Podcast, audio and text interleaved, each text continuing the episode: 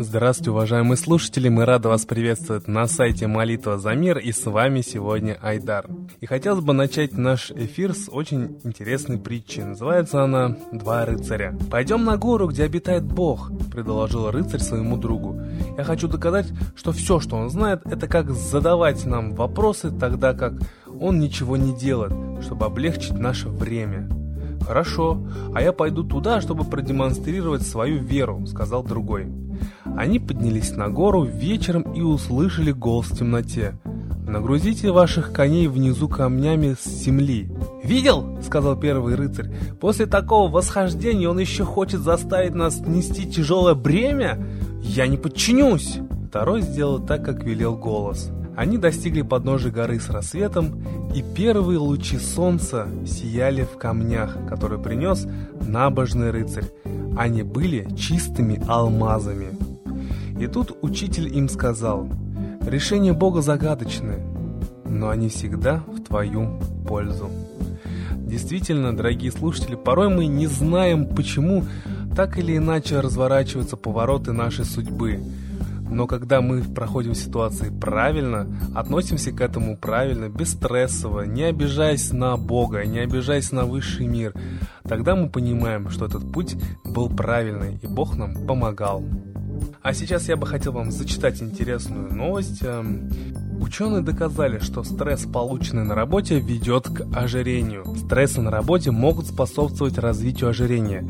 Основной причиной этого, по мнению британских медиков, является то, что переживание стрессовых ситуаций сказывается на ухудшении питания и увеличении дозы потребления вредной пищи. Были проведены несколько экспериментов с участием более 60 тысяч человек. В итоге было установлено, что испытуемые, чья профессиональная деятельность связана со стрессом, сопровождающим его в течение нескольких лет, чаще становились жертвой ожирения. Таким образом, сотрудники, работающие в состоянии стресса, имеют на 20% больше возможностей стать жертвой лишнего веса в отличие от тех, чья работа носит более уравновешенный характер.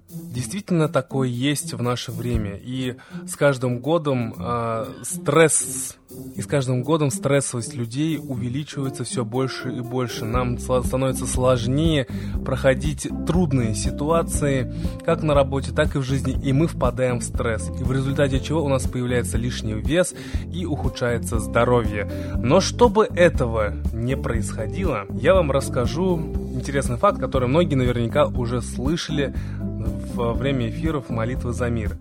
Американские психофизиологи из университета Агая проводили масштабный эксперимент со студентами, обыгрывая самые разные стрессовые ситуации и фиксируя реакции людей.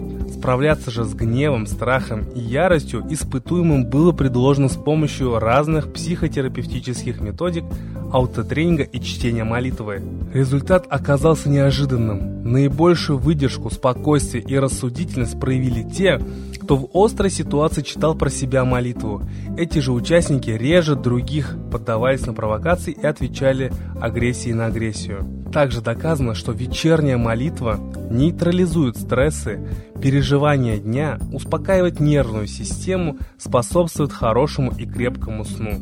Из этого мы делаем вывод, наши уважаемые слушатели, что если вы хотите быть стрессово устойчивым, если вы не хотите, чтобы у вас появился лишний вес и ухудшилось э, состояние вашего здоровья, тогда нужно регулярно молиться, обращаться к высшему миру, к русским богам, которые всегда нас слышат, которым готовы нам прийти на помощь, обращаться к Митре, к русскому богу солнца, и все будет нормализовываться. И вы даже сами заметите, что когда вы будете правильно проходить стрессовые ситуации, то у вас будет улучшаться не только состояние здоровья, но и ваше благосостояние. Вы это увидите на себе.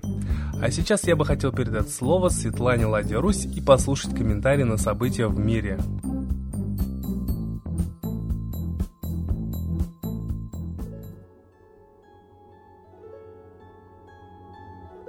Уважаемые граждане России, сегодня День России, День суверенитета и независимости. Мы празднуем то, чего нет. Я считаю, что суверенитет и независимость были у Советского Союза. Пусть это был железный занавес, но мы были самодостаточные. Мы государство автокрия, то есть государство, у которого все есть. И вот сейчас у нас ничего нет, у нас все забрали. Разве это суверенитет и независимость? Во время Великой Отечественной нам не смогли противостоять самые вооруженные армии Гитлера. Во время Холодной войны, практически не имея экономических связей, за рубежом мы прекрасно жили. Граждане России имели бесплатное обучение, здравоохранение, полную социальную защиту. И вот сейчас, после государственного переворота Ельцинского, который он провел, консультируясь с Клинтоном, явно понятно, кто поставил Ельцина, кто помог провести стандартную цветную революцию в Москве в 1993 году, и Ельцин поставил Путина. Ельцин первый начал приватизацию, и уже открыто Путин говорит, что проводили ее агенты ЦРУ. И Путин сказал, что не будет дороги назад. Наоборот, он проводит последнюю волну. Какая же это независимость? А мы молчим. 95% российской промышленности и банков находятся в иностранной юрисдикции. Что у нас суверенного? Все у нас иностранное. И наши резервные запасы нефтедолларов вкладываются в сомнительные гособлигации США, поддерживая на самом деле экономику Штатов, в экономику России. Деньги, вырученные за продажу ресурсов, практически не идут. При Путине в 2002 году иностранцы получили возможность скупать земли сельхозназначения. Самое дорогое, что есть в России – земля. И мы отдаем сейчас Дальний Восток китайцам безвозмездное пользование, то есть практически в оккупацию их миллиарды. Мы не защищаем Дальний Восток, а отдаем даже безвозмездное. То есть ничего от этого не имеем. И очевидцы говорят, что границы практически не охраняются. Ни на севере, ни на Дальнем Востоке. Практически из 25 тысяч километров, как написано в письме ветеранов армии, только 400 охраняется. 400 меньше тысячи. 25 тысяч продолжительность. Кинокамеры стоят. Это они будут стрелять, если пойдет на нас враг. И вооруженное формирование НАТО уже более 10 лет беспрепятственно передвигается по России железной дорогой и по воздуху. Только в 2012 году Госдеп отчитался, что через Россию США провезла более 379 тысяч военнослужащих и более 45 тысяч контейнеров грузов полного вооружения. А если они захотят сойти с платформы, ведь ДПС-то закрыты, и очевидцы говорят, что видят технику военного образца, идущую по дорогам России без опознавательных знаков. Не наводит на мысль, куда они идут? Что это за техника? Не будет ли у нас вероломного нападения изнутри страны? Ведь огромные ангары супермаркетов Икея или Руа стоят Ашана практически на окраине каждого города. Не проснемся ли мы в оккупации 22 июня? И Путин подписал соглашение, что Россия берет на себя обязательство действовать как если бы она была членом НАТО. У нас спросили, хотим ли мы в НАТО.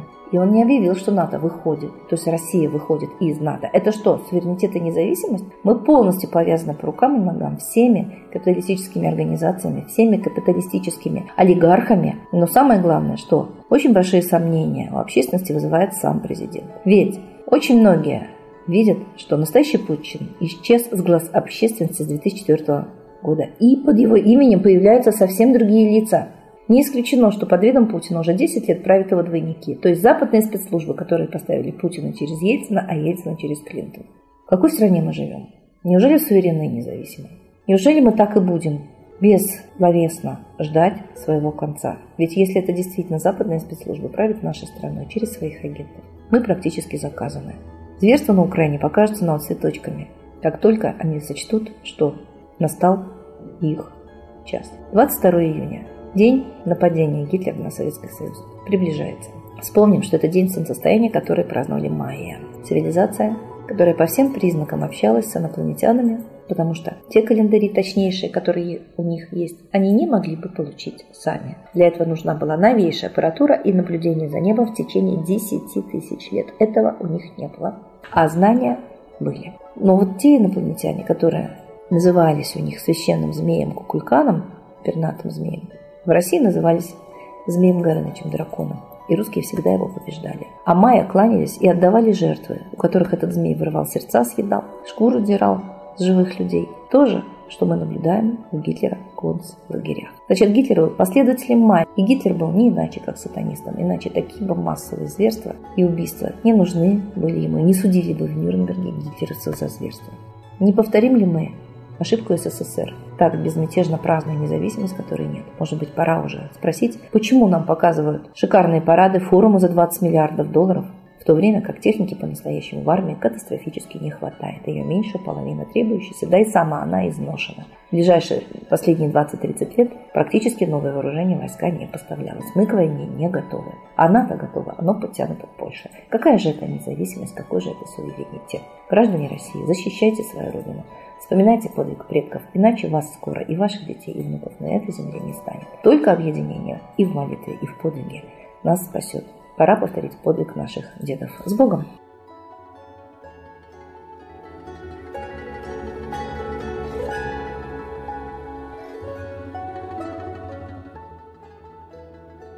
Огромное спасибо Светлане Ладья Русь. А сейчас, дорогие слушатели, торжественный момент. Единая молитва за мир –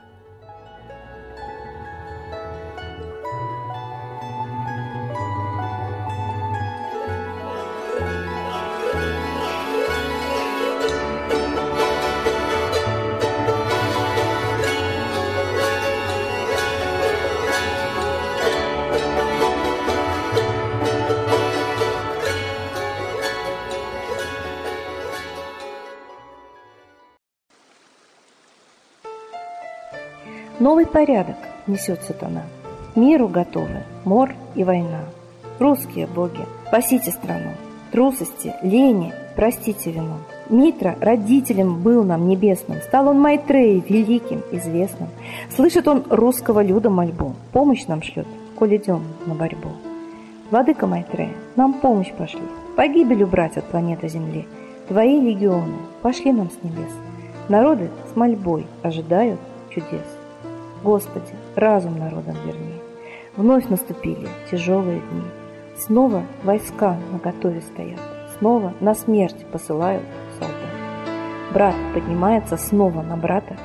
Мы в эгоизме и лжи виноваты. Верим предателям рода людского. Мир наш над пропастью гибели снова. Полный, тотальный контроль наступает. Карта раба нас свобода лишает. Просит о помощи, Молим о чуде, чтобы прозрели и выжили люди.